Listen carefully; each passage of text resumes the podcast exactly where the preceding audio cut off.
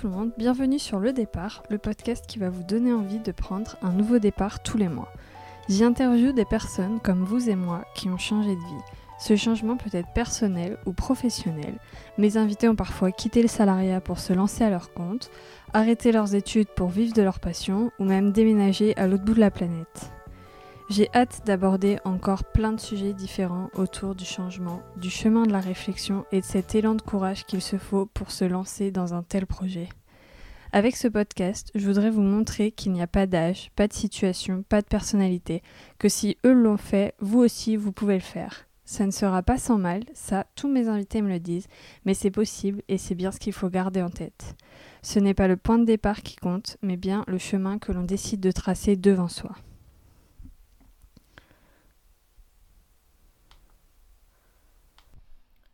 Aujourd'hui, j'accueille Anne à mon micro. Anne est depuis peu photographe professionnelle à temps plein, mais elle a commencé sa carrière dans la musique. Elle nous raconte son parcours, sa passion pour la musique et ce métier de musicienne qu'elle a eu du mal à quitter malgré qu'il ne lui convenait plus. La conversation n'est pas axée entièrement sur ce changement professionnel, et d'ailleurs l'épisode sera peut-être un peu plus long que les précédents, mais bon, je pense que vous commencez à avoir l'habitude. Anne a partagé toute sa vie et ses chamboulements avec tellement de transparence, je lui en suis vraiment reconnaissante.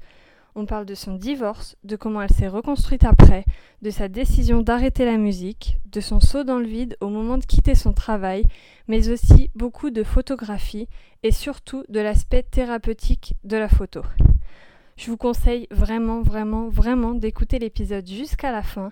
Personnellement, j'ai beau avoir vécu cette conversation, L'entendre à nouveau me bouleverse tout autant. Vous pourrez retrouver Anne et ses portraits de femmes intimes et thérapeutiques sur Instagram at annebier-portrait de femme. Je vous souhaite une bonne écoute et je vous retrouve juste après pour quelques petites informations complémentaires. Bonjour Anne. Bonjour Manon. Comment ça va? Ça va super. Et toi? Ça va bien, merci. merci beaucoup d'avoir accepté mon invitation sur le podcast. Avec plaisir. Je crois que tu es mon premier profil pas pâtisserie. Ah, pourtant je suis super gourmande alors. J'ai vu ça. J'ai vu ça, je me suis dit, oh là là, c'est un signe. non, t'es pas la première parce que du coup, il y avait mes grands-parents qui n'avaient rien à voir avec la pâtisserie. Mais euh, voilà, sinon, donc mon deuxième. Mais c'est quand même euh, un bon début. Je voulais varier un peu les profils, donc je suis ravie. Moi aussi. Est-ce que tu pourrais d'abord te présenter s'il te plaît? Je vais essayer, oui. Euh, donc du coup, je m'appelle Anne, a priori ça, ça va. J'ai 34 ans, euh, j'habite à Paris, du coup, pour l'instant en tout cas. Et euh, je suis photographe spécialisée en portrait. Donc après, euh, plusieurs portraits, mais en tout cas en portrait. On en parlera, évidemment. D'habitude, je commence mes interviews par demander quel genre de petite fille tu étais, ce que tu voulais faire quand tu étais petite. Mais là, du coup, je vais te laisser le temps de la réflexion pour celle-là, parce que je vais te la poser. Mais d'abord, en fait, j'ai vu un post Instagram que tu as publié le 22 février 2016. 2016, d'accord. Où tu disais, je cite tout le poste. Hein. Oula. Mince. Mais non. Dans une société où nous courons après le temps, j'aime à penser que j'arriverai à en prendre. Prendre le temps de découvrir, prendre le temps de m'arrêter, prendre le temps de contempler, prendre le temps de profiter, prendre le temps de penser, prendre le temps de respirer, se payer le luxe même d'en prendre, perdre du temps pour en gagner. Est-ce que aujourd'hui, tu arrives à prendre du temps? Oui. Et beaucoup. Dans quel état d'esprit t'étais quand tu as écrit ce poste? C'était une période un peu compliquée de ma vie parce que je m'étais séparée euh, peu de mois avant. J'étais en relation depuis euh, plus de dix ans. J'étais mariée, j'avais j'ai divorcé. Euh, attends que je réfléchisse. Ah non, j'étais pas encore divorcée. J'étais en procédure de divorce, mais j'étais pas encore divorcée. Et je divorçais deux mois après ce poste-là. Et euh, je trouvais, je trouve toujours que, que, le temps est vraiment un luxe et que hum, malgré euh, la période de confinement qu'il y a eu cette année, je trouve que c'est toujours un luxe parce que depuis, euh, depuis la reprise, enfin depuis le déconfinement, on est un peu retombé dans cette, dans cette frénésie de, de vouloir faire toujours plus de choses, de vouloir toujours courir après tout ce qu'il y a à faire et voilà, c'est toujours un, une notion qui est importante pour moi, cette histoire de prendre du temps pour soi, de prendre du temps pour, savoir où on en est dans sa vie, de ce qu'on a envie de faire. Euh, c'est assez général en fait sur tous les sujets, je trouve. Et comment tu arrives aujourd'hui à en prendre du temps par rapport à cette période? Bah, je me pose plus en fait. Quand il y a un moment donné, je sens que hum, je sature de quelque chose, j'essaye vraiment de m'arrêter, de me dire euh, bon, là, il faut, il faut faire une pause, il faut, il faut faire autre chose. C'est pas toujours facile, mais c'est vrai que depuis que j'ai quitté en fait euh, mon poste, on en parlera après, mais euh, le temps est très différent. Donc euh, j'ai plus maintenant matière à le gérer moi-même, à décider de quand est-ce que je fais quoi. Et si à un moment donné, je sens que je suis pas concentrée pour faire quelque chose, ou si je sens que j'ai besoin de prendre du temps pour moi, ou de prendre du temps pour rien faire, ou de prendre du temps pour voilà. Enfin, je, je, le fais beaucoup plus facilement que qu'à l'époque, je pense. Sans culpabiliser. Sans culpabiliser, oui. Par contre, c'est plus difficile de déconnecter. Voilà, c'est plus ça qui me pose euh, problème aujourd'hui. C'est que hum, comme euh, je, kiffe tout ce que je fais, ou quasiment tout ce que je fais, du coup, j'ai plus de mal à déconnecter parce que j'ai l'impression de, perdre ce temps-là, justement, de me dire mince, mais je pourrais faire tellement de choses. Donc voilà, c'est plus euh, se freiner pour se ressourcer, essayer de, de travailler sur la créativité, de travailler sur des choses comme ça qui sont nourrissantes, en fait, malgré tout. Mm. Et, et, et, prendre du temps, en fait, c'est source vraiment de de, de, bonheur et de, ouais, de créativité, je pense. Ouais, c'est clair. Il paraît que, que la créativité naît quand on s'ennuie. Exactement. je crois qu'il y a beaucoup de choses qui sont nées pendant le confinement. A beaucoup de gens qui se sont ennuyés. c'est ça. Eh bien, merci pour cette réponse. je ne m'attendais pas à temps, franchement. Euh, je me suis dit, je la prends au dépourvu. Euh, ça se trouve, elle va pas savoir quoi me dire. Euh, j'étais un peu Bon, du coup, je veux bien quand même qu'on revienne euh, à ton enfance mhm. et à au genre de petite fille que tu étais et ce que tu voulais faire comme métier quand tu étais petite. Je ne me souviens pas du métier que je voulais faire. En tout cas, pas quand j'étais petite. Ado, je me souviens. Euh, petite, franchement, je me souviens pas du tout. Par contre, euh, j'étais une fille, une jeune fille très sage, très très sage avec ma sœur. Enfin, vraiment, on a été méga, ultra, super sages toutes les deux. Et euh, voilà, notre papa était assez strict, donc euh, ça a été, on a été cadré euh, assez, assez durement, on va dire, dès le début. Et j'étais assez timide aussi, voilà, j'osais pas forcément parler, j'osais pas forcément exprimer mon avis. J'avais un petit peu peur, même beaucoup peur de ce que les gens pouvaient penser et de ce que les gens pouvaient dire sur moi. Alors c'est un peu toujours d'actualité, mais j'ai essayé de beaucoup travailler là-dessus, donc ça c'est un peu atténué maintenant. Mais euh, ouais, j'étais assez réservée en fait. Ça a duré euh, assez longtemps, mais j'étais assez réservée, ouais. Il faut combien de temps pour euh, réussir à travailler sur la, timidité et tout ça? Alors là, pour le coup, je pense pas que ce soit une question de temps, je pense que c'est une question de déclic. Je pense qu'à un moment donné, il y a quelque chose qui se passe dans, dans, dans, dans notre vie qui fait que qu'on a envie de, de, voilà, de faire autre chose, qu'on en a peut-être marre euh, d'avoir de cette, euh, enfin cette timidité qui nous bloque sur plein de choses. Et euh, moi, c'est un peu ce qui s'est passé en fait. Un jour, bah, je pense que ça s'est beaucoup développé quand je me suis séparée en fait de, de, mon ex-mari. Il y avait une espèce de, un espèce d'étouffement en fait qui s'était créé. donc on était ensemble depuis très longtemps. Et puis, et puis je me souviens très bien, il y avait cette notion de sourire pour moi qui était importante, qui était lié aussi euh, à la, timidité, c'est qu'en fait, je souris beaucoup et je ris très fort. Enfin, en tout cas, lui trouvait que je riais très fort. Et euh, du coup, il m'avait un petit peu, euh, pas empêché de rire, mais en gros, je sentais que quand je riais, ça le dérangeait. Quand je me suis séparée, du coup, ça a été un peu euh, libératoire. C'était presque euh, comme un cri en fait que je poussais quand euh, je rigolais. En fait, il fallait que je rie très très fort parce que pour moi, c'était c'était important. Enfin voilà, il fallait que ça sorte quoi. Et j'ai l'impression que ça s'est débloqué à ce moment-là. Cette timidité là, elle, elle est partie dans les rires en fait, comme si elle avait besoin vraiment de ouais d'être expulsée quoi, un peu. Ah, trop bien. Et du coup, quand tu étais ado, tu voulais faire quoi comme métier? Alors, je voulais être euh, musicienne professionnelle dans un orchestre et plus précisément dans le LSO, qui est le, London Symphonic Orchestra, qui est un orchestre, euh, tu vas me dire, je connais pas du tout. mais en fait, c'est un orchestre qui enregistre quasiment toutes les grandes euh, bandes originales de films. Ah oui, d'accord. C'était ah mon rêve ultime quand j'étais ouais, plus jeune, quoi. C'était très précis. C'était très précis, ouais. Et du coup, tu as fait des études pour? T'as fait un conservatoire Alors euh, oui, j'ai fait, euh, j'ai fait euh, conservatoire classique, enfin en, cursus classique. quand je dis classique, c'est musique classique. Et puis bah, depuis toute petite en fait, parce que moi j'ai fait les classes à horaire aménagé, ce qu'on appelle comme ça. Donc tu avais soit la musique, soit la danse, soit le théâtre. Je crois qu'il y avait aussi piscine, enfin sport, quelque chose comme ça. Et après tu choisis en fait quand tu es quand t'es bah, quand es assez jeune, en fait, tu choisis, je crois que c'était dès le CE1, si je dis pas de bêtises. Ah oui Ouais, c'est assez tôt. Ah tu faisais de quel instrument? Je faisais du basson. Voilà. je, le sais parce que je le sais en fait parce que j'ai déroulé ton fil Instagram, mais en fait je ne sais pas du tout ce que c'est. Alors le basson c'est un instrument avant déjà, donc en musique tu as les instruments, donc les cordes, euh, les instruments avant, tu as les instruments à percussion, en gros je te fais les grandes familles, et ça fait partie des instruments avant. Donc dans les vents on a les très connus, la flûte traversière, ça c'est très connu. Euh, la clarinette, souvent, c'est assez connu aussi. Le hautbois, c'est un tout petit peu moins connu déjà. je connais. Et le dernier, le plus grave en fait de ces quatre instruments, parce que c'est ce qu'on appelle la petite harmonie dans les orchestres, le plus grave, c'est le basson. D'accord. Donc il est connu souvent. Euh, euh, si tu connais le grand-père de Pierre et le Loup, peut-être, ça c'est quelque chose qui, en général, qui est un peu plus connu.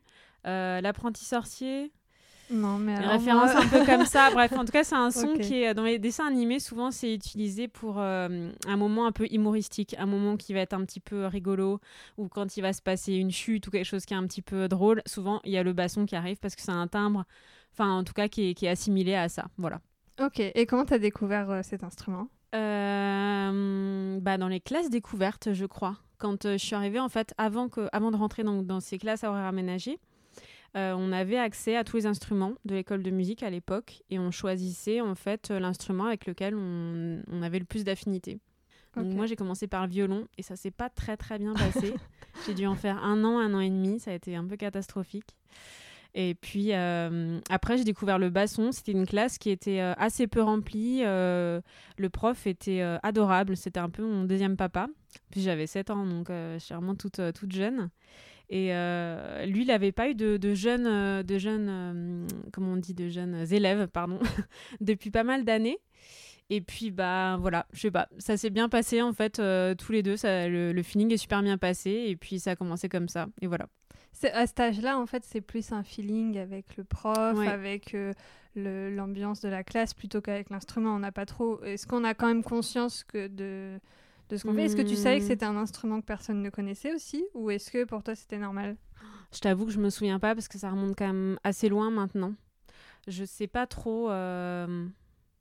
Je saurais pas te répondre. Je sais juste qu'à l'époque j'avais envie de faire de la flûte traversière, ça je m'en souviens mais parce que comme tu dis en fait c'était un instrument qui devait être beaucoup plus connu. Donc j'avais plus cette notion là de me dire ah oui ça c'est un instrument que je connais.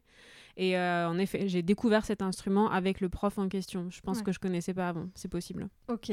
Donc tu fais le conservatoire en musique classique euh, avec le basson. Oui et euh, est-ce que tu après tu continues dans cette voie pour atteindre ton rêve? L'excellence. euh, alors j'ai continué ouais longtemps, j'ai continué, j'ai fait donc euh, la plupart de mes études en Bourgogne, moi je viens de là-bas. Et donc je suis arrivée en Ile-de-France il y a à peu près 10 ans et j'ai passé un, diplôme qui s'appelle le DUMI, donc le diplôme universitaire de musicien intervenant.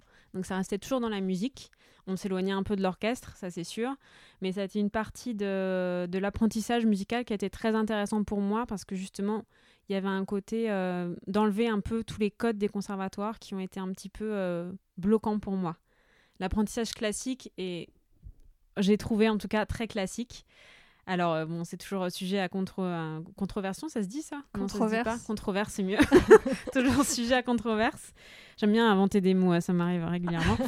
et, euh, et du coup, voilà, moi je sais que quand j'ai passé ce diplôme-là, donc c'était sur deux ans et c'était pour travailler avec euh, les enfants, donc dans des structures. Euh, soit des écoles, soit des crèches, enfin en gros de tout petit jusqu'à, ça pouvait aller jusqu'à, je sais plus, fin de fin d'élémentaire, je crois. Ça a été assez, assez riche en apprentissage et surtout beaucoup plus ouvert qu'en conservatoire. Donc euh, ça a été hyper intéressant parce que moi je me souviens que quand je suis arrivée dans cette structure là, on m'a dit euh, bah Anne vas-y euh, genre improvise quelque chose. Et là ça a été le traumatisme de ma vie. Je me suis dit mais j'ai pas de partition, je peux pas jouer. En fait, il y a une espèce de blocage. J'avais un blocage complet sur le fait que depuis toute petite, on m'avait toujours mis une feuille devant les yeux avec des notes à jouer. Et, et j'étais je ne sais pas si j'étais forte euh, là-dedans, mais en tout cas, c'était euh, ma, ligne de conduite. Donc je savais que dès qu'il fallait que je joue quelque chose, j'avais un truc à jouer qui était devant moi et c'était ça. Et là, euh, le fait qu'on me dise en gros, fais ce que tu veux, ça a été. ça, il y a eu un énorme blocage. J'ai pas du tout réussi à sortir une note. Je, je savais pas quoi jouer, je savais pas. En gros, c'est comme si on me disait, bah, dis ce que tu veux, exprime ce que tu as envie de dire, et il y avait rien qui sortait, quoi. Ouais. Voilà, donc du coup ça a été euh, vraiment libérateur pendant ces deux années-là au niveau euh, pédagogique, au niveau musical. Donc il y a beaucoup de choses aussi qui sont euh, déclenchées, je pense, pendant cet apprentissage-là. Et puis après, j'ai essayé de trouver un poste dans cette discipline-là. donc je suis redescendue en Bourgogne et j'ai eu du mal à trouver. Je trouvais que des remplacements, donc c'était pas forcément ce dont j'avais envie. Enfin, je voulais avoir vraiment un poste plus à plein temps. Donc après, j'ai repassé encore d'autres concours et là été prise dans un orchestre militaire, donc à Versailles. Donc je suis remontée à Versailles. je suis remontée en Île-de-France. Et euh, là, je suis restée euh, 8 ans. Voilà. Et euh, j'ai pas, j'ai pas poussé euh, le rêve, on va dire, jusqu'à l'orchestre dont je rêvais parce que j'avais pas le niveau nécessaire, faut le dire. voilà, enfin c'est. Faut être honnête avec ouais, soi. voilà, c'est ça. Enfin, je, je, ou alors pas la, la discipline nécessaire, de ne pas avoir travaillé assez.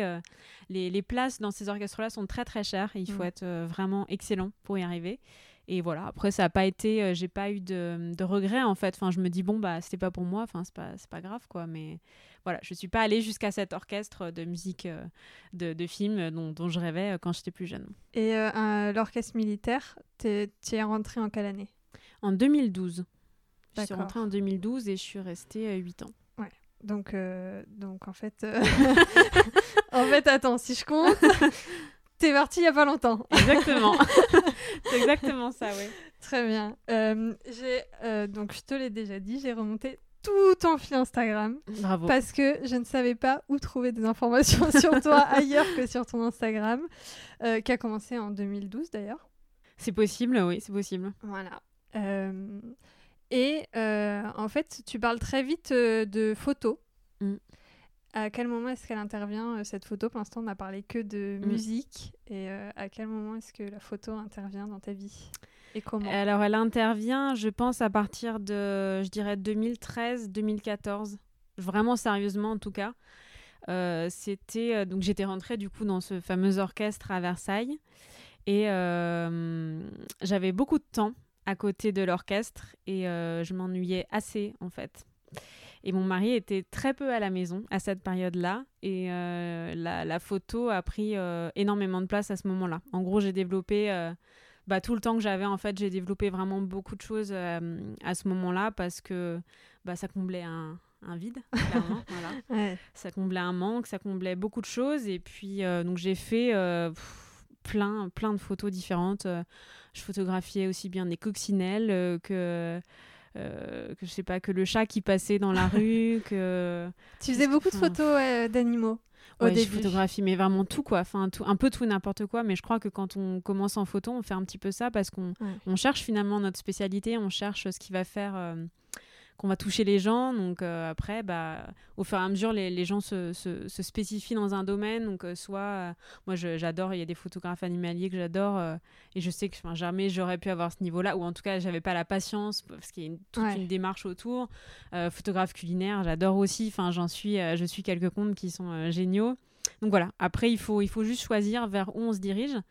Moi, assez rapidement, je me suis dirigée vers l'humain parce que bah, c'était quand même. Je pense que le manque aussi d'avoir euh, justement une présence qui était avec moi a été, euh, a été euh, comblé par, par, par ce, ce, besoin de, du coup, de faire des portraits, beaucoup de faire des portraits. Et puis j'ai fait beaucoup de portraits de musiciens parce que j'étais tout mon réseau, en tout cas autour de moi, tous mes amis quasiment étaient musiciens. Donc ça a commencé comme ça, vraiment. Donc c'est comme ça que tu t'es démarqué. Est-ce que tu fais mm. aujourd'hui toujours des, mm. des, photos de musiciens? Je fais beaucoup de portraits de musiciens encore, oui. Euh, ça reste euh, une partie qui est importante pour moi. Et puis finalement, c'est euh, un, un, espèce de fil rouge qui reste dans ma vie. Voilà, la musique, même si aujourd'hui elle a moins de place qu'elle a pu avoir une époque. Bah, je sais, enfin, je connais ce, métier-là, je connais ce domaine-là, je sais comment les artistes fonctionnent. En tout cas, enfin, ceux que je côtoie autour de moi, bien sûr. Il y a plein de plein de catégories d'artistes différents, c'est sûr. Mais du coup, je, je pense que j'ai une facilité peut-être plus pour leur parler, pour savoir ce qu'ils attendent, euh, ce qu'ils peuvent avoir besoin en photo. Donc, c'est, ça reste euh, ouais, une spécialité du coup qui est importante euh, encore aujourd'hui. Ouais. J'ai vu que tu avais fait ta première expo en 2014. Qu'est-ce que c'était? Mais en fait, sur Instagram, à un moment, il y a un post, tu écris première expo avec euh, toi et euh, des photos devant. Alors j'imagine que ce sont les tiennes parce que tu étais assise sur une chaise derrière une table qui présente des photos. Et en, fait, du coup, tu disais que la photo est entrée dans ta vie en 2013. Enfin, du coup, c'est très très rapide. Oui. Et j'ai trouvé que les photos sur la table que tu présentais et avait un univers totalement différent de ton compte Instagram. Mm. Euh, parce qu'il y avait beaucoup d'animaliers. Mm. Il y a pas mal de nourriture aussi sur ton compte Instagram au début. Ouais, je suis Et gourmande. les photos que tu présentais, j'ai l'impression que c'était plus architecture ou plus euh, euh, urbain. D'accord.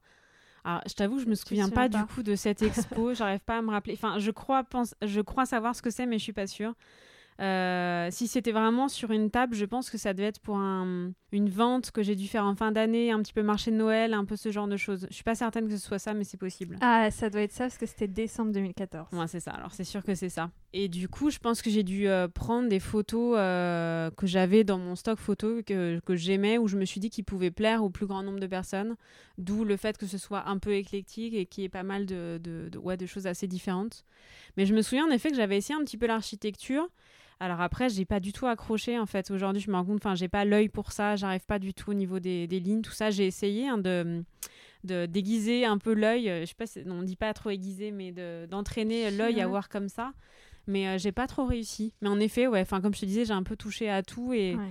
bon voilà. Après, il y a plein de choses où je suis pas forcément douée, donc j'ai arrêté de, de juste de prendre en photo. Et quand je regarde, c'est aussi bien que que si je prenais en photo. Mais voilà, il faut. En fait, chaque discipline a vraiment ses caractéristiques euh, Mm. qui font qu'on Ouais. ne peut pas être bon dans toutes les disciplines en photo. Quoi. Ouais, je pense quand même qu'il y a, il y a beaucoup de, de codes différents suivant les disciplines et puis euh, de manière d'aborder, euh, de matériel tout simplement aussi photo, d'objectifs en fait. Enfin, c'est tellement différent d'une spécialité à l'autre. Je connais. Alors si, il y a peut-être un ou deux photographes où je trouve qu'ils s'en sortent sur, sur des domaines assez différents, donc aussi bien architecture que portrait, mais je trouve ça assez rare quand même. Ouais. Oui, il y a toujours des très très bons. euh, Oui, il y en a qui sont bons partout, c'est un peu agaçant. Euh, donc il y a cette exposition en 2014 et en fait, donc je continue de remonter ton fil Instagram. hein. Euh, 2015, euh, le bilan de l'année 2015 a l'air quand même assez catastrophique. ah oui, très lourd. Je sais pas si tu veux en parler. En fait, j'ai vu un post à un moment donné, j'essaye de retrouver. Septembre 2015, tu mets un post où tu dis burn-out. Ah ouais. Ouais. C'est marrant ça. Et en fait, euh, t'es- je pense que la photo représente bien. Tu es, énervé sur la photo. Je, limite, je t'ai entendu crier à travers Mm. la photo. Mm.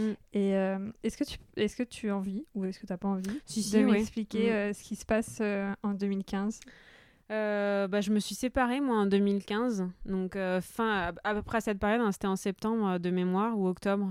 J'ai oublié depuis, c'est resté longtemps marqué dans ma tête la date et heureusement quand même ça a guéri un peu depuis. Mais je me suis séparée à cette période-là. Je crois que c'était plutôt octobre. Donc euh, du coup, je, je pense que c'était une période où je devais sentir que, que voilà qu'il y avait beaucoup de choses qui allaient pas, qui n'étaient pas euh, alignées pour le coup et c'était euh, ouais ça a été une année difficile parce que ça a ébranlé beaucoup de choses dans ma vie. Euh, beaucoup de certitudes que j'avais sur euh, le couple, sur euh, la vision du couple, sur, sur voilà, les valeurs de, de, se battre pour son couple, de, voilà, tout ce qui était autour, autour de, de, de l'amour, de, de construire quelque chose. Il y a beaucoup de choses qui ont été ébranlées, qui ont été un peu fracturées. Voilà. Donc je pense que ça, ça a été assez, comment dire, assez violent. Ça a été assez violent pour moi cette période-là.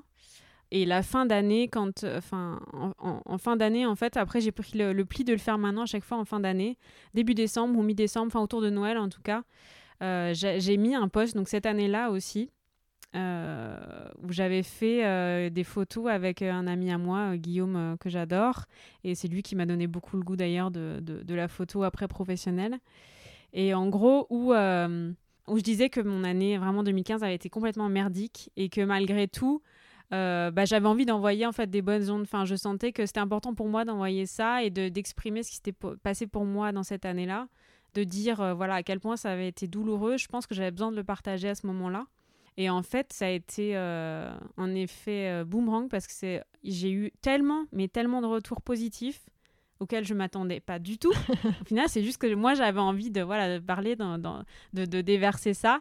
Et euh, ça a été, euh, ouais, du coup, ça a été vraiment source de, de, de, de plein, de plein de bonheur à cette période-là. Mes proches ont été euh, géniaux, mes amis aussi. Euh, il y en a même qui m'ont dit non, mais de toute façon, c'est la meilleure chose qui pouvait t'arriver, c'était ça. Ah, d'accord. ok, ça marche. Bon. Je me Donc, rendrai euh, compte plus tard. Ouais, c'est ça. Sur le moment, tu fais ouais, bah, là, je suis pas sûre, mais si tu le dis, on verra plus tard. Donc voilà, ça a été un peu une- un ouragan. Moi, mon année 2015, ça a été. euh, Mais plus du coup personnel que professionnel. pour le coup. Souvent, quand on dit burn-out, on pense professionnel. Oui, non, c'était vraiment perso, pour le coup. Ouais. Là, du coup, tu dis que le, retour des gens t'a vachement porté. Est-ce que la photo, ça t'a aussi aidé dans ce, dans ce cheminement de, de traverser Oui, parce que après, je me suis mis beaucoup dedans, en fait. Et puis, euh, alors il y a eu, peut-être un mois, un mois et demi où pour le coup, j'ai pas du tout posté. Je me souviens très bien ce qu'il a, fallu que, que, je, que je digère un peu voilà, cette période-là où j'ai pas pris de photos, je crois. Enfin, il y a eu une espèce de période un peu blanche, une, comme une page blanche qu'il fallait euh, laisser blanche et dire Ok, bon, je tourne à un moment donné, je fais autre chose après. Mais euh, oui, c'est à partir de cette période-là que j'ai mis énormément l'accent sur la photo, sur les portraits de musiciens aussi. Je crois que ça a beaucoup décollé à ce moment-là de mémoire. Et puis, euh, puis j'ai mis beaucoup d'énergie parce que du coup, c'était, je pense qu'il y avait une partie qui était déjà thérapeutique pour moi. Je me souviens, ouais, je me souviens que quand, du coup, j'ai déménagé assez vite en fait, même avant d'être divorcée, j'ai déménagé quasiment tout de suite. Euh, j'ai cherché des appartements. Mes parents ont visité des appartements avec moi et ils m'ont dit non, non, mais c'est hors de question que tu ailles là-dedans. et finalement, on a trouvé un appartement qui était euh, un, vraiment un cocon, quoi. C'était euh, à côté de Versailles. Et il n'était pas grand, hein, il faisait 25-26 mètres carrés, je crois. Par contre, j'avais autant de surface euh, dans l'appartement que de jardin. Ah oui. Voilà. c'était, il était, cet appart, il était génial. Vraiment, j'ai adoré en fait. finalement, me reconstruire dedans, enfin, me l'approprier. Du coup, j'étais toute seule dedans. Ça a été finalement une, une, belle période après. Sur le moment, c'était hyper douloureux, hein, bien sûr, jusqu'en décembre, janvier, je pense, c'était très très douloureux. Et puis après, euh, cette, vraiment ce cocon que je, me suis, euh, que je me suis fait en fait dans cet appartement, il m'a permis de, de, repartir sur d'autres choses. Et je me souviens avoir travaillé mais des heures et des heures et des heures et des jours sur euh, mon site, sur retravailler ma com, sur du coup il fallait tout que je change parce que ma signature changeait parce que j'étais mariée donc j'avais pris le nom de mon, ah mon, ex, donc il fallait que j'enlève le nom, que je refasse toute la com. Et donc oui, je me souviens avoir passé mais vraiment énormément de temps. Tu avais déjà une, euh, une envie de professionnaliser du coup? Parce que c'est quand même un investissement de temps, de travail. Euh. Oui, mais alors j'étais pas du tout. Pour, pour moi, c'était. Euh, c'est compliqué de répondre à cette question. Je Je pense pas que vraiment l'idée de me dire le but c'est d'en faire mon métier, je pense pas que c'est pas arrivé à, cette, à ce moment-là. Je voulais que ce soit plus euh, clean, je voulais que ce soit que mon site soit mieux, qu'il soit plus aéré, tout ça, enfin qu'il soit remis à jour. Mais je me suis pas encore dit euh, je veux que ce soit professionnel. Tu faisais quand même, euh, du coup, quand tu faisais tes portraits de musiciens, c'était c'était rémunéré. Enfin, oui, c'était rémunéré, ouais. Tu mm. gagnais de l'argent avec, donc tu savais que c'était possible. Oui, je savais que c'était possible, mais c'était, j'avais des, des, tarifs, je le sais, qui étaient qui cassaient le marché, quoi. c'est toujours le problème en fait quand on se lance, c'est que on a l'impression que ce qu'on fait, ça a pas de valeur. Du coup, en fait, on met des tarifs qui sont ridicules et et c'est aussi à un moment donné, en fait, quand tu fais un mariage sur une journée et que tu prends que dalle, tu fais bon ça faut que j'arrête de faire ça quoi enfin, c'est juste pas possible en fait c'est un, un, boulot monstrueux euh, tu passes euh, sur place à 8h ou 10h euh, et après tu as 20 30 heures de boulot derrière et tu prends 100 balles je dis n'importe quoi mais enfin voilà c'est il y a un moment donné tu te dis si tu te respectes assez tu te dis non mais il faut que tu arrêtes avec ces tarifs là c'est pas possible. Non, mais c'est, je, je, te remercie d'avoir l'honnêteté de le dire parce que, en fait, je trouve que c'est, assez mal vu dans, dans, ce, dans ce métier. En fait, euh, du coup, je, fais de la photo et je m'intéresse au, domaine. Mm. Et euh, sur Facebook, je suis dans des groupes de photographes professionnels, mm. alors que je ne le suis pas. Mais... Et en fait, euh, quand je vois comment ils incendient les gens qui mm. cassent le marché, je trouve ça triste parce que, en fait, j'imagine que l'on fait quand ils ont commencé. Parce qu'on on fait tous euh, un mariage pour une amie euh, gratuitement ou à 100, 200 euros.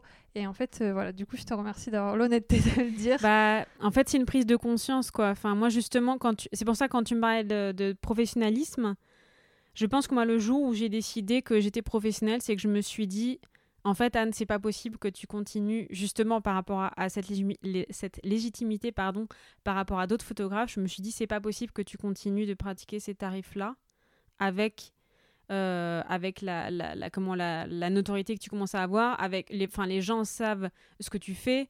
Donc, euh, je savais que c'était euh, plus honnête. Enfin, moi, en tout cas, j'arrivais plus, tu vois, à le faire. Mais forcément, enfin, je peux pas dire que je l'ai pas fait à un moment donné. C'est juste qu'à un moment donné, c'était plus possible pour moi de, de, continuer à faire ça. Et j'étais entourée de photographes professionnels très talentueuses. Alors surtout talentueuses, je dis parce que c'était surtout des femmes. Et euh, je sentais que, que forcément, il y a un lien qui bloque. C'est compliqué, en fait, d'arriver dans un milieu professionnel et de dire Bah oui, salut, je fais le même boulot que toi, mais par contre, j'ai pas de charge et je, et je prends encore moins cher que toi. Enfin, tu vois, c'est, au bout d'un moment, c'est compliqué, quoi. Donc, euh, vraiment, le, le, côté légitime était. Euh, moi, commençait à me peser un petit peu.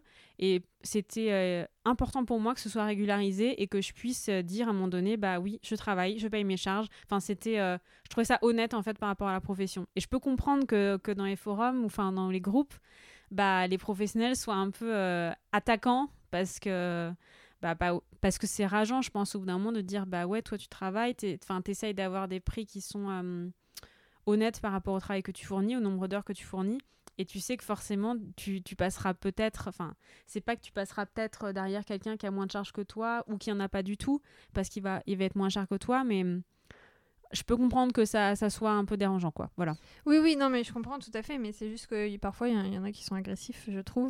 Euh, alors que, voilà, qu'ils l'ont fait, je pense. oui, euh, d'être tolérant, tu veux dire, vraiment le côté débutant. Euh, et, parce que, après, certes, il y en a qui abusent et qui font ça toute leur vie, des prix cassés. mais, mais je pense que si on a vraiment envie de commencer, enfin, voilà, c'est Enfin bon, bref. non, non, mais c'est vraiment un, sujet, de débat hein, qui peut, rester des heures dessus, c'est sûr. Et du coup, à quel moment ça intervient ce, ce, ce déclic où tu te dis que euh, tu vas peut-être en vivre? En 2017 je crois. Ouais, en 2017. En fait, euh, j'augmente, euh, j'augmente, euh, enfin mes prestations, je veux dire mes clients plutôt réguliers. Je vois que ce que je tiens quand même en fait des, des, comment, des documents Excel où je répertorie ce que je fais chaque année d'année en année, avec qui j'ai fait, ce que j'ai fait, tout ça. plus pour savoir, justement pour voir en fait comment ça évolue, plus que pour avoir, je tenais, enfin c'était pas tenir des comptes ou tenir un chiffre d'affaires, on n'était pas du tout là-dedans, parce que moi j'étais pas là-dedans, mais pour voir euh, le nombre de prestations que je faisais par an. C'est un peu ça que je regardais. Et puis à un moment donné, en 2017, c'est là que j'ai vraiment que j'ai eu le déclic. Je me suis dit bon, là, il faut absolument que, que, tu, que tu crées un statut en fait. Enfin, c'est tant pis, euh, certes, tu gagnerais un peu moins, ou et encore, hein, parce qu'à ce moment-là, tu peux déclarer, euh, enfin, tu, peux, tu peux dire que tu es un peu plus cher, et puis pour couvrir tes charges. Mais euh, du coup, ouais, 2017, puisque j'ai décidé de faire mon, mon stage, euh, comment on appelle ça, d'initiation, enfin de le SPI, je crois que ça s'appelle, le stage de préparation à l'installation, ça s'appelle comme ça, ah, pour oui. entrepreneur. Mais je crois que maintenant, c'est plus, euh, c'est plus enfin, Moi, c'était obligatoire, en tout cas, quand je l'ai passé. Et j'ai fortement remercié que ce soit obligatoire parce que c'était hyper, hyper intéressant. Et surtout, on, on, on, nous dit, on nous apprend que désormais on est professionnel et que comme on est professionnel, on ne peut pas ignorer en gros les lois, enfin tout ce qui va avec et que voilà, c'est à toi de te renseigner sur plein de choses, mais tu comprends que tu es professionnel et s'il y a un truc qui arrive en fait, enfin c'est toi qui es responsable. Mm. Donc ça pour moi ça a été euh, hyper intéressant de, de, de, connaître tout ça et d'avoir euh, des bases sur euh, plein de sujets, enfin voilà, c'était moi ça m'a vraiment beaucoup apporté. Et ça, ça, aborde de quoi? Pardon, excuse-moi. Non, vas-y, vas-y. Ça aborde de quoi comme sujet? Parce que du coup, maintenant, il n'est plus obligatoire mais on peut le faire. Et, euh, mais il est, il est, payant du coup, je crois. Je suis pas sûre de ce que je viens de dire. Euh, je crois que c'était payant quand même, hein. même si c'était obligatoire, c'était payant, il me semble. Euh, et du coup, les gens le font pas forcément. Mais qu'est-ce que tu peux dire pour vendre ce truc et pour vendre ce truc. Non, mais bah, est-ce que toi, ça t'a servi? Quel, Sur quel sujet, quel sujet on aborde tout ça dans ces stages et qui t'ont vraiment servi? On aborde tous les statuts possibles déjà, de savoir si tu veux être en micro-entreprise, si tu veux être en société, pourquoi du coup tu vas être dans l'un ou dans l'autre, ce qu'il faut que tu fasses si tu es dans l'un ou dans l'autre, c'est-à-dire euh, s'il faut que tu fasses un bilan comptable, pas de bilan comptable, s'il faut que tu prennes quelqu'un pour faire tes comptes. Euh, enfin, c'est très précis, on te dit, on te donne les seuils pour euh, chaque statut, c'est-à-dire en micro, il faut que, enfin en gros, tu peux aller jusqu'à tant de chiffre d'affaires par an, mais à partir de tel seuil, tu factures de la TVA en plus, donc il faut faire attention à ça. Ça te met beaucoup en fait en ça donne énormément de conseils sur euh, vraiment les bases, les débuts de l'activité, c'est-à-dire comment ça peut se passer une année En gros, ce qu'on se rend pas, pas forcément compte, on te dit bah oui, c'est 70 000 euros de chiffre d'affaires. Ah bah on se dit mais c'est énorme. En fait, quand on vient du salarié, on se rend pas compte. enfin, moi, j'avais vraiment cette notion-là. Je me disais non mais c'est énorme 70 000. Puis après, tu divises par 12 et puis tu te rends compte que c'est pas si énorme que ça. Après, tu dis oui, mais attends, mais il y a des charges en fait. Donc ça, c'est pas ce que je touche. Ah oui, d'accord. En fait, non, c'est pas si énorme que ça. Enfin, en fait, il y avait plein de prises de conscience, tu sais, sur sur plein de sujets différents comme ça. Et puis, euh, je pense qu'il y a un, vraiment un rapport à l'argent qui commence à devenir un peu différent de quand tu es salarié aussi. Mm, mm. Tu, tu, te rends compte que c'est pas pareil et que et qu'il va falloir que bah, que tu te débrouilles pour gagner cet argent-là, pour le créer, pour euh, créer tes tarifs, pour que ce soit cohérent. Donc il y a aussi un peu un ouais, vraiment une, un début, un début par rapport à l'argent qui, qui s'est un petit peu euh, un petit peu changé pour moi. Et puis euh, le côté un petit peu plus euh, juridique aussi de se rendre compte qu'on a une responsabilité, qu'encore une fois on est professionnel, on n'est plus particulier, on n'est plus, enfin il n'y a plus personne pour euh, nous dire oui oui il faut que vous soyez à tel endroit à telle heure, il faut que que je sais pas comment t'expliquer mais tout ce qui est vraiment administratif en fait après c'est à toi de te renseigner. Donc moi j'ai trouvé que ce stage il était bien pour tout ça en fait, de prendre conscience vraiment que tu deviens professionnel et que tu n'es plus salarié juste à avoir ta fiche de paye et qu'en gros on fait tout pour toi. Dans cette partie vraiment administrative, je veux dire. Euh, ça, ça a été. Euh, ouais, moi, ça a été un petit déclic pour moi, ça. T'avais pas de la famille où tes parents n'étaient pas entrepreneurs, où il y avait rien euh, Non. Non, non, rien du tout. Et alors aujourd'hui, hein, je continue d'apprendre encore des choses. Il y a encore des choses que, que je ne sais pas par rapport à ce métier-là. Mais heureusement, il y a énormément de groupes euh, d'entraide sur Facebook notamment. Alors après, qui sont soit ciblés micro-entrepreneurs, soit moi j'ai même euh, photographe. Donc du coup, après, suivant la spécialité, euh, ça c'est vraiment chouette de pouvoir se rapprocher de personnes du coup qui sont vraiment dans le même statut que toi parce que sinon tu es un petit peu euh, un petit peu tout seul. Enfin tu es un petit peu euh, laissé euh, devant ton truc là toute seule. Et tu fais bon il faut que je me renseigne un peu quand même que je fasse pas de bêtises sur sur tout ce qu'il y a à faire. Et c'est important je pense d'être entouré ça c'est quelque chose par contre qu'on te dit pas forcément enfin moi j'ai pas trouvé à la chambre des métiers qu'on met on met trop envoyé sur cette piste là de dire qu'il faut vraiment être entouré. Ok en gros je dois avouer que je ne sais plus où on en était avant. Euh, si 2017, tu te dis que tu te professionnalises. Et après, en fait, euh, tu mets quand même trois ans, du coup, à quitter ton travail. Tu as quitté ton travail. Mm, c'est vrai. si j'avais une autre question. Euh, quand on est dans l'armée, on a le droit d'avoir une société à côté? Ouais, alors ça a été compliqué cette partie-là parce que l'armée est très procédurière. Et euh, donc, il a fallu que je fasse une demande de cumul d'activité. Voilà, ça s'appelle comme ça. Donc, on l'a déjà pour la, pour, euh, la musique, en fait, parce qu'on peut euh, travailler pour d'autres d'autres employeurs. Et pour la photo, j'ai fait pareil, en fait. C'est-à-dire que j'ai demandé, en gros, qu'ils m'autorisent à ouvrir, enfin, en tout cas, à faire de la photo à côté, voilà, pour que ce soit, on va dire, toléré. Voilà, ils sont... Après, quand je l'ai demandé, j'étais moi en fin de contrat, je savais que je renouvelais pas après, donc c'était plus euh, une passerelle pour moi qui était euh, pratique. Et en gros, euh, c'était un peu comme une reconversion, donc ça aurait été, je pense, déplacé qui refuse cette reconversion. C'est pas comme si je continuais après pendant 10 ans à être toujours à l'armée et puis à continuer de faire ma société.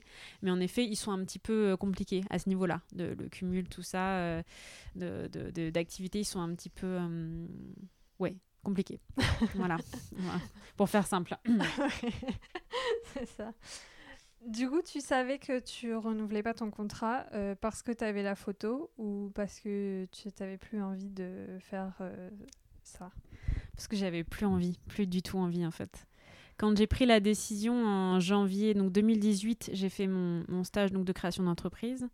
Là, ça a été euh, déblocage au niveau légitimité, au niveau de la photo. Je me dis, ça y est, je peux dire, je, suis, euh, je fais de la photo, je peux dire euh, sans rougir devant d'autres photographes professionnels, oui, je fais de la photo, oui, je paye mes charges. Donc euh, ça, c'était beaucoup plus, beaucoup plus libre. Et puis, il y a eu encore donc un an où, en gros, j'ai vraiment beaucoup cumulé entre... Alors, je cumulais, je sais plus, enfin, 3-4 postes, c'était assez énorme parce que du coup, j'avais... des cours particuliers, j'avais donc en musique, j'avais donc mon poste en orchestre, j'avais je travaillais avec la Philharmonie de Paris aussi sur un projet euh, Demos, donc avec des enfants. Et la photo. Donc euh, au niveau heures de travail par semaine, c'était gigantesque. voilà. Donc ça a été ça pendant 2018-2019. Et en 2019, début 2019, début d'année, j'ai fait un petit, euh, comment dire, un petit arrêt maladie. j'ai fait un bug. Alors en février, je crois que c'était en février, euh, ouais, en tout début d'année. Ça allait pas du tout. euh, En fait, je, faisais une espèce de mini dépression, je pense, euh, par rapport à mon poste en orchestre, parce que ça se passait pas bien du tout déjà depuis euh, plusieurs années et que moi j'ai beaucoup de mal à partir de quelque chose en fait. Je mets énormément de temps à me décider, je mets énormément de temps à franchir le, pas de, de changer de situation. Et un peu comme pour, pour ma précédente relation, finalement ça faisait longtemps que ça n'allait pas. Mais là du coup c'était euh, c'était compliqué parce que ça voulait dire qu'il fallait que je prenne la décision moi d'arrêter un travail, une sécurité. Enfin voilà, il y avait, il y avait tout, euh, il y avait tout un, un processus euh, dans, dans lequel j'avais moi été élevée qui était compliqué en fait, qui rentrait en comment on peut dire en, en conflit entre ce que j'avais envie de faire et ce qui était raisonnable de faire. Ouais. Clairement, c'était- c'était ça. Donc, euh, du coup, j'ai été arrêtée un mois, je crois, de mémoire. Euh, ça m'a fait du bien, pas assez, mais en tout cas, ça m'a fait du bien. Ça m'a permis, en tout cas, de prendre la décision d'arrêter euh, mon poste en tant que salarié. Enfin, c'était équivalent de fonctionnaire, mais pour moi, c'est salarié, fonctionnaire, c'est la même chose. Et donc, en fait, mon contrat se terminait en juin là, 2020. Donc, c'est pour ça, en fait, que ça a été si long. C'est parce que je, je... ça avait aucun sens, en fait, que je demande à ce que mon contrat soit rompu plus tôt, parce qu'en fait, à l'armée, c'est des contrats qui sont assez longs. En fait, quand tu t'engages, ça peut être 3 ans, 5 ans, 7 ans, 9 ans. Enfin, c'est assez, euh, assez libre, on va dire ça comme ça. Et là, il se trouvait que moi, le mien, il se terminait en juin 2020. Donc, euh, du coup, un peu plus d'un an avant, j'ai dit Ok, je re-signe pas de nouveau contrat, je m'arrête sur celui-ci. Donc, à partir de ce moment-là, il y a eu beaucoup de choses à faire. Enfin, ça, il y a eu pas mal de, de- de petits stress, de, de, petites, euh, de petites prises de risque où je me suis dit Bon, ben, en fait, il faut que. Il faut que tu assures quoi. Enfin, ça veut dire qu'il faut que tu mettes de côté à bloc, il faut que tu sois sûr de ton projet, il, faut, euh, il va falloir bosser à fond pour, euh, pour que d'ici, en gros, un peu plus d'un an, tu sois autonome, indépendante et que s'il arrive quelque chose, Covid par exemple, évidemment, j'avais complètement anticipé ça. Euh, en gros, tu puisses quand même continuer, euh, de- d'avoir des, des ressources euh, s'il y avait quoi que ce soit. Donc c'est ce que j'ai fait. J'ai mis de côté à bloc pendant euh, plus d'un an et euh, je me suis, euh, je me suis mis de côté euh, un an de salaire. Ah oui, d'accord, Voilà. quand même. Comme Ouais. je cumulais beaucoup, comme je travaillais beaucoup, en gros, euh, tout ce, que, tout ce dont j'avais pas besoin, je mettais de côté. Je me suis dit, s'il y a euh, n'importe quel euh, petit souci, une fois que tu es indépendante, vraiment, et que tu as juste ça. Et je savais pas encore au niveau du chômage comment ça se passait. Enfin, je- moi, je suis pas très confiante sur les aides, tout ça. Donc, je me suis dit, bon, ne compte pas dessus, c'est pas trop la peine. Et euh, j'ai préféré, voilà, assurer moi mon propre, euh, ma, propre, euh, ma propre réserve, entre guillemets. Et, et je savais sur quoi compter. Voilà. Parce que les aides, en fait, c'est toujours, on dit, mais si, t'as le droit à ci, à ça. Et puis, en fait, quand tu fais les trucs, tu fais, en fait, pas du tout. Il manque un critère Voilà, et puis. ça, donc, euh, en fait, ça ne marche pas pour toi. Ah, d'accord. Donc, je me suis dit, bon, c'est pas la peine, je préfère, voilà. Ou ça, Ouais. ça, au moins, je suis sûre de ça, donc c'est bien. Est-ce que, une fois que tu as pris ta décision d'arrêter euh, ce métier, Oui. euh, est-ce que tu as trouvé ça bien d'avoir un an Enfin, au moment où tu prends ta décision, Mm. est-ce que c'est facile de te dire, euh, du coup, dans un an, j'arrête? Ou est-ce que, euh, sur le moment où tu prends ta décision, tu aurais eu envie de te dire, euh, j'arrête tout de suite, là, je romps le contrat pour, pour demain? Enfin, pas demain, Non, parce du que, tout, mais- Parce que je fais de la musique depuis que j'ai 7 ans, en fait. Ouais. Donc, tu vois, même si c'était un poste dans lequel je me sentais très mal, je savais qu'il y avait une partie de moi qui allait changer. Je savais que cette, euh, cette partie, en fait, il y a des métiers passons que tu fais quand tu es jeune, ou en tout cas des activités que tu fais quand tu es jeune, qui ont une place hyper importante dans ta vie. Et la musique, pour moi, ça a été ça. C'est-à-dire, j'ai commencé, j'avais 7 ans, et ça a toujours fait partie de ma vie. C'était pre- c'était presque une partie de moi. Enfin, c'était... euh, Enfin, c'est encore, c'est un bout de moi, c'est une partie de moi, c'est... euh, c'est compliqué de se séparer de ça en fait. Donc cette année-là, elle m'a permis aussi de me détacher un peu, de, de, de, chercher euh, ce qui pouvait me... ce que je pouvais voir dans la musique, en fait, de le trouver peut-être ailleurs. Et en fait, je me suis... Aujourd'hui, je me rends compte que je vais peut-être avoir un rapport qui est plus serein et plus... euh, plus joyeux à la musique parce que c'était devenu quelque chose de très compliqué en fait à vivre et euh, aujourd'hui je serais peut-être euh, plus heureuse finalement d'aller voir des concerts d'aller écouter mon chéri qui est musicien aussi enfin d'aller écouter voilà enfin des, des amis à moi qui sont musiciens sans avoir cette pression de me dire finalement enfin c'est peut-être pas ce que je voulais faire dans cette branche-là, en fait. Hmm. Donc, il m'a fallu cette année-là aussi pour, voilà, pour essayer de dédramatiser un petit peu tout ça et, et, et puis laisser la place ouais, à la photo, en fait. Assez facilement, ça s'est fait. Tu joues encore? Du, du basson on a dit. Alors cette année c'est un peu compliqué avec le Covid, il y a beaucoup de concerts qui ont été annulés, Ouais, beaucoup de c'est une année tellement particulière que euh, je- là je te dirais non comme ça, mais euh, enfin il y aurait pas eu le Covid, je pense que je jouerais toujours. Euh, moi j'ai encore une heure de cours qui me reste que je garde pour l'instant, je, je verrai si je la garde encore. Donc donc oui techniquement je joue encore. Pour Voilà. ton plaisir Alors pas encore pour le plaisir. On verra d'ici quelques mois peut-être. mais- Ok. C'est difficile de jouer tout seul euh, quand on a joué dans un orchestre? Ouais, c'est difficile. Après, moi, ce que je préfère, c'est euh, musique de chambre. C'est-à-dire, c'est un plus petit effectif qu'en orchestre. Tu vas être à 2, 3, 4, 5 personnes. Et du coup, le rapport euh, entre les musiciens est beaucoup plus proche que dans un orchestre où on est à 40, 50, euh, 60. Enfin, voilà. Ok. Donc, ton année euh, de transition se passe. Est-ce que le, du jour où tu. le dernier jour de ton travail, tu as l'impression quand même de sauter dans le vide Ou est-ce que tu es vraiment bien préparé? Enfin, tu étais dans le vide avec tes économies, bah, ça fait peut-être un parachute, je ne sais pas. Est-ce que c'était avant ou après le Covid? C'était pendant le Covid. Ah, en Ouais. plein dedans, d'accord. ouais. C'est-à-dire qu'en fait, moi, j'ai mon contrat se terminait euh, le 5 ou 6 juin, je crois. Donc ça veut dire qu'en gros, mes deux, trois derniers mois, je les ai passés en confinement, quoi. Ouais. Mes, mes deux, trois derniers mois de mes 8 ans de salariat, quoi. Là. Donc ça a été compliqué à ce niveau-là, plutôt parce que j'étais là, non mais attends, en fait, tu quittes un poste, mais euh, t'as pas eu de dernier concert, t'as pas eu de dernier... Enfin, Ouais, toi, ouais. tous les derniers trucs que t'as un petit peu pour clore ton chapitre, euh, clore ton, ton bouquin que t'as envie de faire. Donc euh, ça a été un petit peu compliqué à ce niveau-là, par contre. Et puis, euh, je sais pas, à un moment donné, ça s'est fait euh, plus simplement. Je me dis, bah ouais, bah tant pis, en fait, c'est pas grave. Euh, J'ai eu quand même droit à un petit pot de départ euh, officieux, on va dire, voilà, où c'était c'était en extérieur. Donc, euh, du coup, c'était, euh, c'était on va dire, euh, pas trop Covid, comme on dit, voilà, ça allait. et ça m'a fait du bien, je pense, de le faire quand même, enfin, que ce soit prévu. Et ça a mis quand même un terme à un moment donné à cette, à cette période de 8 ans qui était importante. Et du coup, j'ai eu une petite appréhension, une petite appréhension pardon, pendant le Covid, au tout début, parce que je me suis dit, oulala, là, là, il se passe un truc, euh, un truc bizarre, un truc euh, inconnu. Et euh, je me suis dit, Anne, en fait, tu viens d'axer ta com depuis genre un ou deux ans sur les portraits de musiciens, et là, ils ont plus de boulot. Ouais. Voilà. Donc euh, là, il y a eu un petit, euh, une petite prise de conscience. Je me suis dit, bon, il faut absolument que je retravaille euh, sur ma com, essayer de voilà de d'élargir un petit peu. Donc, euh, donc j'ai continué bien sûr ces portraits de musiciens, mais en tout cas j'ai axé aussi beaucoup sur euh, euh, les familles, sur les couples. J'adorais aussi, les photos de couples, vra- vraiment essayer de- de- d'être plus en immersion sur les familles, sur les mariages, sur toutes les prestations de ce côté-là. Et je pense que ça a plutôt bien fonctionné. Donc voilà, c'est la, la- petite appréhension que j'ai eue, c'était vraiment de ce côté-là. De me dire que ma communication était peut-être mal aiguillée par rapport à la situation. Mais après, je savais, comme j'avais cette, sécuri- cette sécurité financière de côté, j'étais pas très inquiète à ce niveau-là. Je me suis dit, même si ça dure euh, six mois, enfin, ce qui me paraissait beaucoup, mais je me suis dit, bon, t'as quand même de quoi vivre. Et en plus de ça, j'ai quand même finalement eu du chômage. Donc là, je le touche pas parce qu'en gros, euh, je, enfin, je déclare trop de chiffre d'affaires en, en photo. Mais trop, en gros, trop. euh, ah, pour eux en tout cas trop. Mais si vraiment, je me dis voilà, si vraiment ça se passait mal, bah j'ai du chômage en fait qui m'attend.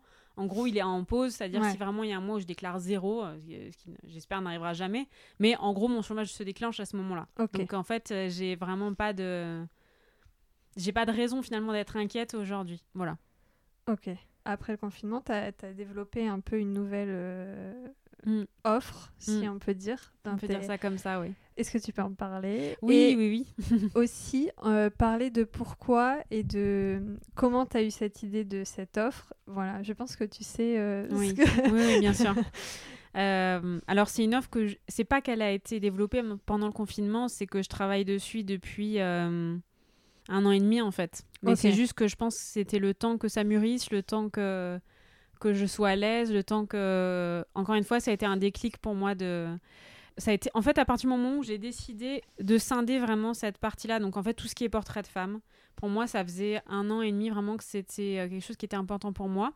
Et puis, euh, j'arrivais pas en fait à en parler sur mon compte principal. Là où je parlais justement beaucoup des musiciens, beaucoup des mariages, beaucoup de, couples, beaucoup de, des portraits que je faisais déjà.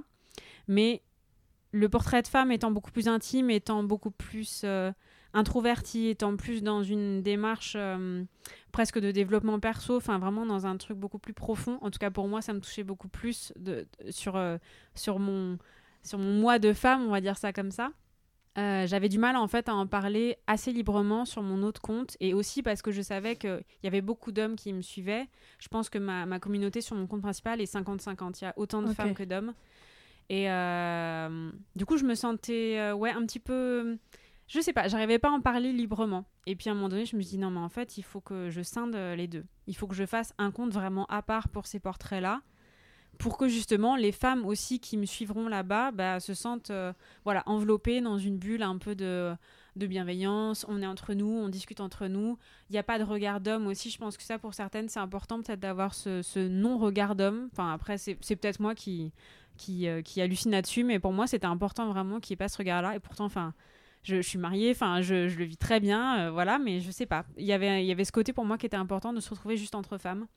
Alors sans être euh, complètement dans, le féminisme ou quoi que ce soit, parce que j'avoue que pour, moi parfois c'est des valeurs qui sont un petit peu extrêmes, ou j'adhère pas forcément. Mais en tout cas juste voilà, d'être entre nous et de pouvoir discuter de choses qui sont plus intimes. C'était juste ça qui était, euh, qui était pour moi important de mettre en valeur et, de, le, de, le, scinder vraiment du reste de mon activité. Je trouve, en fait, je trouve que tu le retransmets vachement et je pense que personnellement, en tant qu'utilisatrice des réseaux sociaux, ça m'aurait gêné de voir euh, ces photos dans, ton mm. compte, euh, dans ton premier compte. Et je trouve que c'était une, très bonne idée. Et j'adore regarder euh, ce compte. En fait, je vais regarder même si tu n'as pas posté un mm. truc. Parfois, j'y pense et je me dis ah oui tiens, je vais aller regarder. Et je sais pas, c'est juste un moment, je sais pas, un moment sympa, juste, de, de, douceur, je sais pas euh, comment. ouais, c'est un peu le but en fait. Enfin, c'est ça, c'est d'avoir une espèce de parenthèse en fait où il y a rien qui vienne euh, entraver ça. C'était un peu le but, je pense, euh, pour moi la base. Et puis, et puis, je pense que comme c'était très clair pour moi, ça a été sûrement plus facile à, à, à, comment, à communiquer comme message et puis à, créer en fait sur le feed et tout ce qui va avec. Donc, Tant mieux. Donc, euh, as bien, ça a bien fonctionné. oui, oui, bah, j'ai eu. En fait, euh, j'en ai, j'ai beaucoup hésité avant de le faire parce qu'on me disait, mais non, mais. Euh, mais en gros, les gens qui viennent sur ton compte, ils viendront pour toi, tout ça. Je dis, bah oui, je sais, mais moi, j'arrive pas en fait. J'arrive pas à communiquer de la même façon sur les deux comptes. C'est.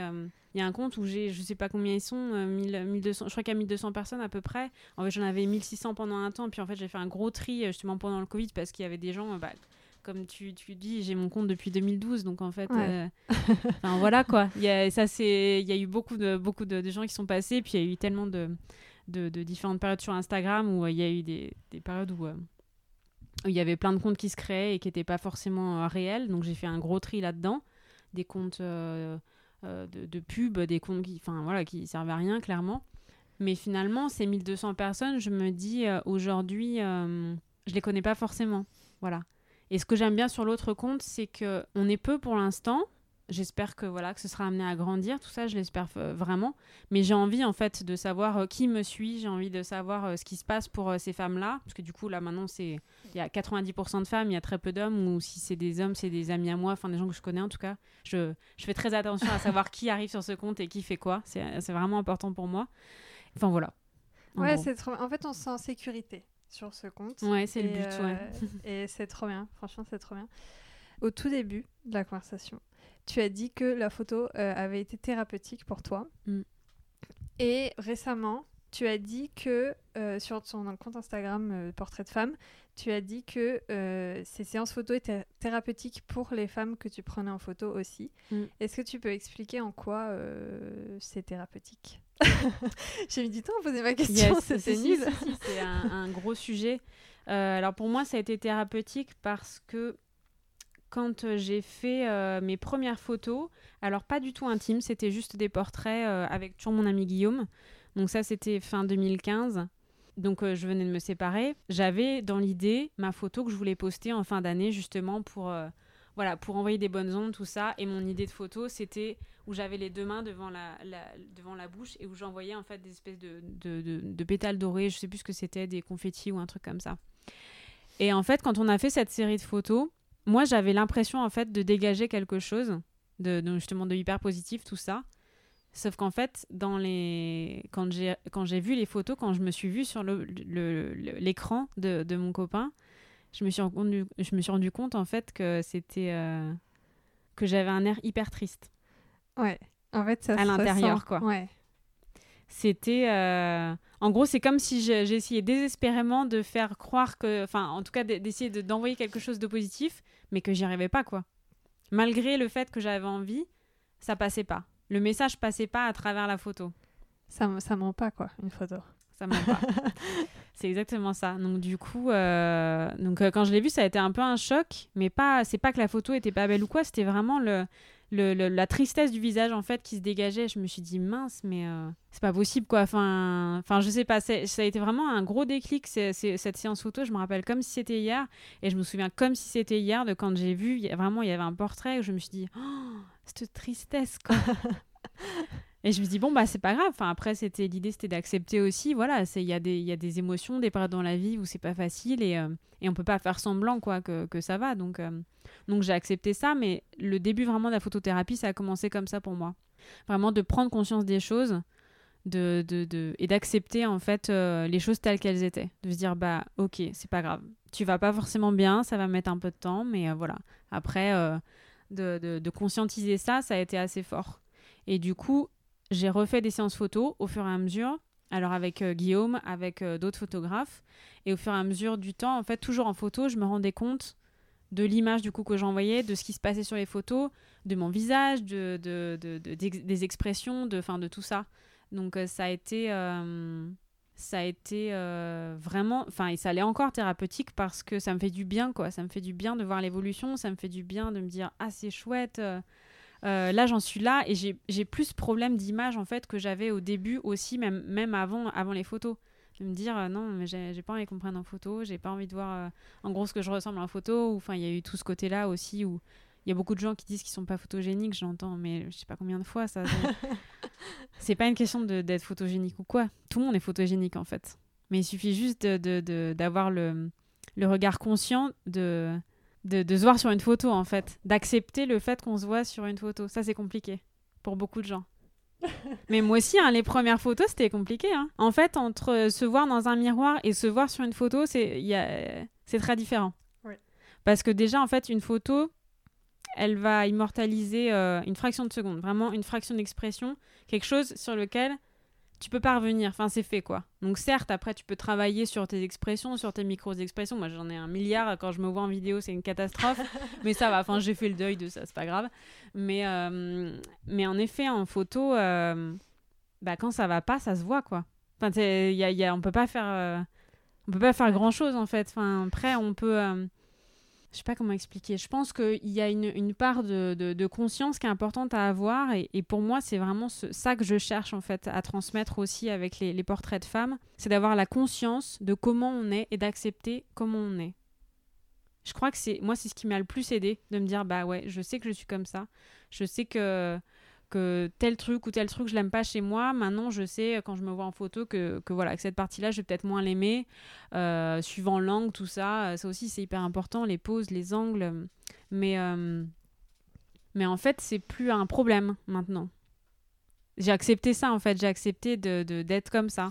Je sais que mon ventre c'est un truc que j'aime pas. Quand je vois en photo si jamais c'est des photos justement un peu plus intimes euh, c'est une partie que j'aime pas trop. Mais je le sais. Je m'attends pas à voir autre chose sur la photo je m'attends pas à avoir un ventre différent, je sais qu'il est là en fait. ouais, c'est très honnête. Enfin, je trouve que tu es très honnête avec toi-même et c'est euh, incroyable. Mais du coup, c'est ce que je recherche, euh, ce côté thérapeutique. C'est vraiment d'essayer d'apporter euh, une, une, quelque chose de beaucoup plus léger en fait aux femmes en général parce que, parce que je suis passée vraiment par toute cette phase de. Oh, le corps, c'était pas possible quoi.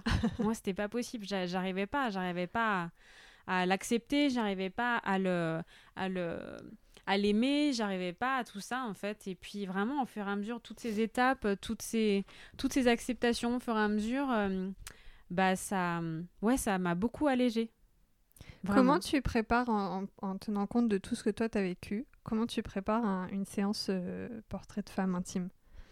Alors souvent, moi, ce que j'aime bien, et c'est souvent ce qui se passe, c'est que les femmes déjà, euh, alors soit commencent par me suivre, soit m'écrivent en message privé.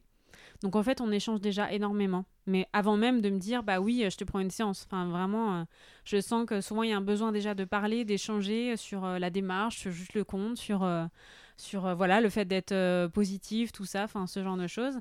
Donc ça se fait assez naturellement. Et puis à un moment donné, oui, il va y avoir un déclic, peut-être à me dire bon bah ok, on fait une séance, voilà. Il y a déjà en fait un lien qui s'établit avant de dire quoi que ce soit, avant de dire. Euh, c'est pour ça que moi je fais pas de genre de réservé en ligne, de trucs comme ça, parce que je pense pas que ça marcherait euh, trop en fait. Enfin, il y a besoin d'une confiance. Ouais, je pense que c'est une démarche qui est tellement particulière et qui, est tellement euh, profonde. C'est vraiment le, le, mot pour moi qui est important, c'est que c'est profond et que ça peut pas être comme ça du jour au lendemain en fait.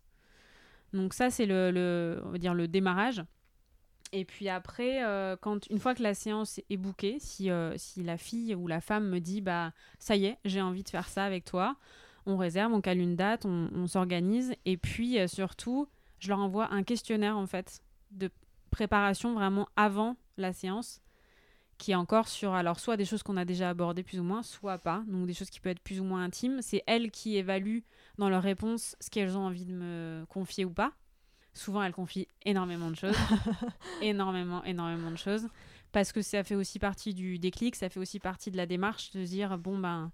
Euh, en gros, je lâche les chevaux, je lui dis euh, tout ce que j'ai à lui dire, comme ça, il n'y a pas de mauvaise surprise pendant la séance, de savoir si je sais pas quelque chose ou s'il y a un, enfin, je veux dire, un truc que j'ignore qui peut être important ou qui peut être bloquant pendant la séance, il vaut mieux que je le sache avant, en fait, parce que mm. sinon, c'est un peu. Euh, c'est dommage. Et c'est vrai que du coup, il y a par l'écrit, il y a un côté euh, assez libérateur aussi.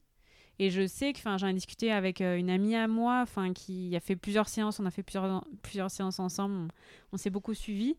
Et puis là, cette année, elle a décidé d'en faire une pour elle. Donc là, c'était en, en, forêt. Donc pareil, avec ce côté vraiment femme nature, voilà, un peu plus dénudée. Elle avait vraiment envie de ça. Et elle me dit, en fait, quand j'ai répondu aux questions, en fait, je pleurais au fur et à mesure où je répondais aux questions. Ça ça sortait quoi. Il y, avait, il y avait beaucoup de choses qui sortaient, beaucoup d'émotions qui sortaient, beaucoup de, de mots et peut-être elle elle s'attendait pas à autant quoi. pour moi, le côté thérapeutique, il commence bien avant la séance. Mmh. Vraiment bien avant. Comment est-ce que toi, tu prépares euh, en fonction d'une des, d'une histoire? Je, Alors, sans jamais citer de nom ou quoi, mmh. est-ce que tu, tu, tu peux ou tu as le droit de dire que tu peux pas, donner un exemple d'un genre d'histoire? Comment est-ce que euh, tu prépares la séance euh, après?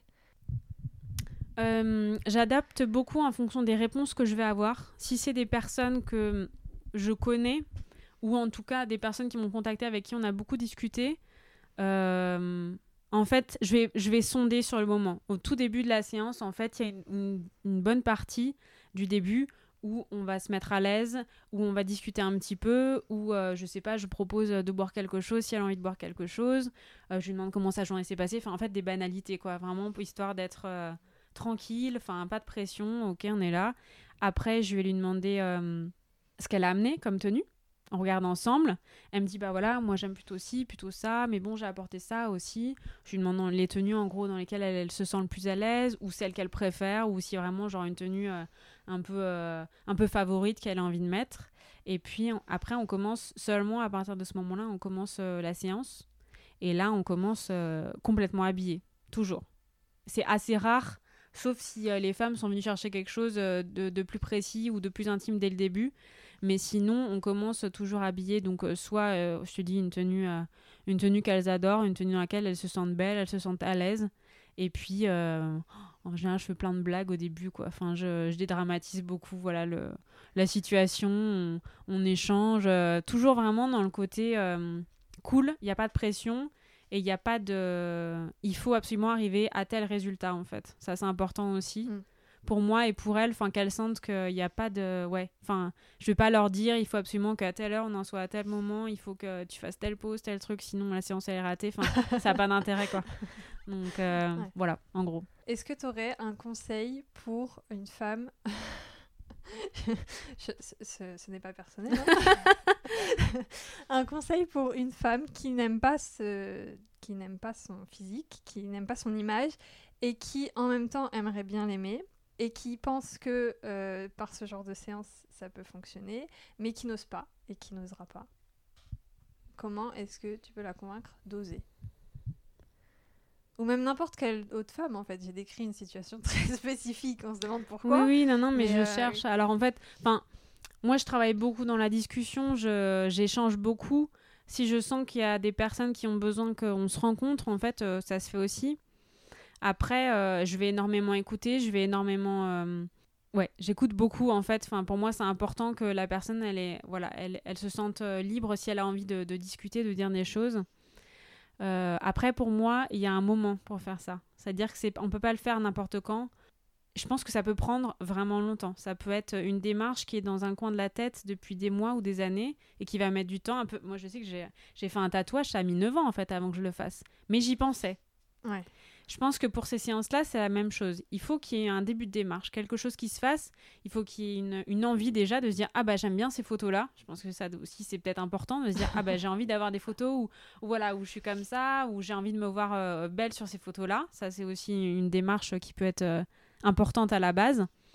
Et puis après, ça va être un déclic dans la vie de la femme. C'est-à-dire que ça peut être. Euh, souvent ça arrive après euh, des, grosses périodes, des, gros, des gros chocs, des, gros, euh, des gros changements. Donc euh, soit avant une grossesse, après une grossesse, après une rupture, une nouvelle vie, un nouveau métier, enfin des choses qui ont été impactantes dans la vie de la femme. Mais moi, je, à part de l'écoute, beaucoup d'écoute, de la compréhension, je ne vais, pas, je pas forcer en fait une femme qui a un mois. Ça m'est arrivé, hein. enfin, je, je, repense à, à, à, une jeune femme, on a échangé beaucoup on, a, on s'est vu, elle est venue prendre un café, et puis en fait, on échange toujours, mais ça fait plus d'un an, quoi. Et elle n'a pas fait de séance. Et elle n'a pas fait de séance. Et je vais pas lui dire, bon, en fait, euh, t'en es où? Parce que là, euh, c'est-à-dire que, tu vois, le temps, c'est de l'argent, quoi. Donc, euh, je, vais vais pas lui dire ça, c'est pas possible. Donc, je me dis, bah voilà, pour elle, c'est pas le moment. Peut-être que ça le sera dans cinq ans. Enfin, c'est ça aussi notre rôle aussi, enfin, je trouve, dans, dans, dans, ce côté thérapeutique. On peut pas obliger les gens. Donc, certes, oui, je, je vends des séances photo, bien sûr, je vis de ça, d'accord mais je peux pas euh, enfin je, je suis pas là pour obliger en fait euh, les femmes à le faire quoi c'est j'ai envie que ça vienne d'elles j'ai envie que, que voilà que, que, grâce à tout ce que je partage tous les posts que je fais tout le contenu que je partage j'ai envie qu'elles se disent putain ouais j'ai envie de le faire je, je, sens que ça peut le faire je sens que je peux arriver à ça c'est le but en gros euh, tous les conseils que je peux donner ils sont sur mon feed c'est à dire que j'essaye un peu je poste tous les deux jours je crois maintenant tous les deux jours j'essaye de donner un truc supplémentaire qui puissent apporter dans, leur vie quelque chose de positif, quelque chose qui, leur dise yes, ouais, j'ai envie d'avoir une vie qui est plus cool, j'ai envie d'avoir une vie qui est plus en accord avec ce que j'ai envie de, faire, de, voilà. Et, du coup, si, si elles ont envie d'avoir cette photo, bah, c'est le plus, quoi. Pour moi, c'est le plus, la séance photo. Tu disais que du coup sur ton feed il y avait plein de, de, de, de phrases, enfin il y a, tu l'as pas dit comme ça, mais il y a plein de phrases en fait sur ton feed de, des mm. portraits de femmes, euh, dans la positivité, tout ça. Est-ce que tu as un mantra, un, une phrase qui dirige ta vie, toi, personnellement? Alors là, Ou ça c'est très dur, ça. Ou plusieurs. Alors là, je n'ai aucune idée. Euh, en fait, j'en cherche tellement en ce moment que du coup, j'ai un peu le cerveau en ébullition de, ah. réfléchir à plein de. Parce que j'essaye justement de trouver des phrases percutantes, mais alors en, en avoir une seule. Est-ce qu'il y en a une qui a été un déclic à un moment donné de ta vie? C'est des phrases qui font leur chemin petit ouais, à petit. c'est des phrases qui font leur chemin. Je ne dirais pas qu'il y en a une seule. Euh, franchement, je cherche, je leur dirais euh, après si j'arrive à trouver quelque chose, mais alors là, comme ça, euh, je vois pas. Une que tu aurais envie de partager? Là. la dernière que tu as lue, la dernière que tu as. Alors, c'est très drôle parce que justement, il y a à peu près. une heure, j'ai partagé genre 10 mantras, justement 10 phrases positives qui était euh, dans cet esprit de, de voilà de de de s'aimer plus. Donc c'est peut-être ce serait peut-être celle-là, ce serait voilà, je crois que c'était en, c'était en anglais du coup c'était Love Yourself. Donc ce serait peut-être celle-ci pour terminer parce que c'est ce qu'il y a de plus important en fait de d'arriver alors il y a on, moi pendant un moment je me dis oh là là, ça peut faire un peu égoïste de dire ça, de s'aimer tout ça mais en fait il y a personne qui va le faire pour nous. Personne ne va enfin personne ne va nous aimer si nous on s'aime pas quoi. Donc euh, pour moi, je c'est un peu la base de tout, quoi, d'être en accord avec, euh, avec ce qu'on fait, de ce qu'on a envie de faire. Euh, des choix qu'on a fait, de, de, notre personnalité, de, en gros de tout de A à Z. si tu t'aimes pas, il n'y a personne qui t'aimera quoi. Eh ben, je pense que c'est un mot de la fin. Parfait. voilà. Ou est-ce que tu as envie de rajouter un dernier truc ou est-ce qu'on garde cette bah phrase Non, je pense que c'est bien, ouais, c'est bien pour terminer. Parfait. Merci beaucoup, Anne. Mais de rien. Merci à toi. J'espère que tu as passé un bon moment. Ouais, cool. Carrément. à bientôt. À bientôt. Merci d'avoir écouté l'épisode jusqu'ici. J'espère qu'il vous a plu. Vous pouvez retrouver Anne sur Instagram, at Anne Anne A2N-E, B-I-E-D, photographe, ou at Anne Anne A2N-E, B-I-E-D, portrait de femme au pluriel, pour ses portraits intimes. Je suis certaine qu'elle sera ravie de discuter de tout ça avec vous. Quant à moi, retrouvez-moi sur Instagram, at itinéraire.d'une passionnée, sur le blog du podcast, podcast-du6 ledépart.com où vous retrouverez toutes les informations sur l'épisode, le travail de Anne également. Et sinon, je suis aussi disponible par mail, manon at podcast-du6 ledépart.com. Je serai vraiment ravie d'avoir vos retours sur cet épisode. Si l'épisode vous a plu ou si le podcast vous plaît de manière générale, je vous invite à vous abonner sur votre plateforme d'écoute préférée et à me laisser une note 5 étoiles de préférence et un petit commentaire. Je vous assure, ça m'aide à développer le podcast, à garder la motivation, c'est vraiment important pour moi. Je vous remercie grandement pour votre fidélité. Je vous retrouve le mois prochain pour un nouvel épisode. Je vous dis à bientôt et en attendant, prenez soin de vous.